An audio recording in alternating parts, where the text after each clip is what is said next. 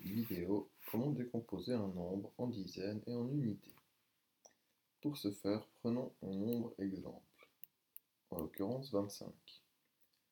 Le nombre 25 est composé de deux chiffres, le 2 et le 5.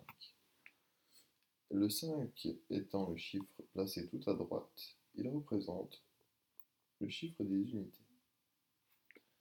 Le chiffre 2, quant à lui, se trouve à gauche de ce chiffre 5 et représente donc le chiffre des dizaines.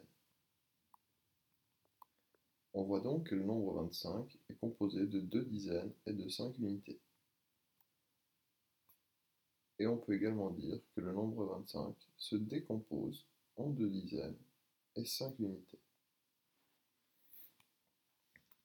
Il est aussi possible de faire l'opération dans l'autre sens, c'est-à-dire d'avoir un certain nombre de dizaines et d'unités et de devoir retrouver le nombre auquel il correspond. On sait encore une fois que les unités se trouvent tout à droite dans le nombre, et on peut donc déjà placer notre chiffre numéro 8, car on sait qu'il sera tout à droite. Et on sait ensuite que les dizaines se trouvent à gauche du chiffre des unités. On peut donc placer le chiffre 3 à côté du 8, ce qui nous donne le nombre 38. Et on voit donc que le chiffre des unités toujours tout à droite du nombre, alors que le chiffre des dizaines est toujours à gauche du chiffre des unités.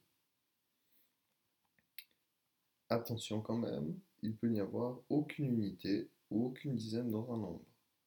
Par exemple, le nombre 30 est composé de 3 dizaines et de 0 unités, alors que le nombre 9 est composé de 0 dizaines et de 9 unités.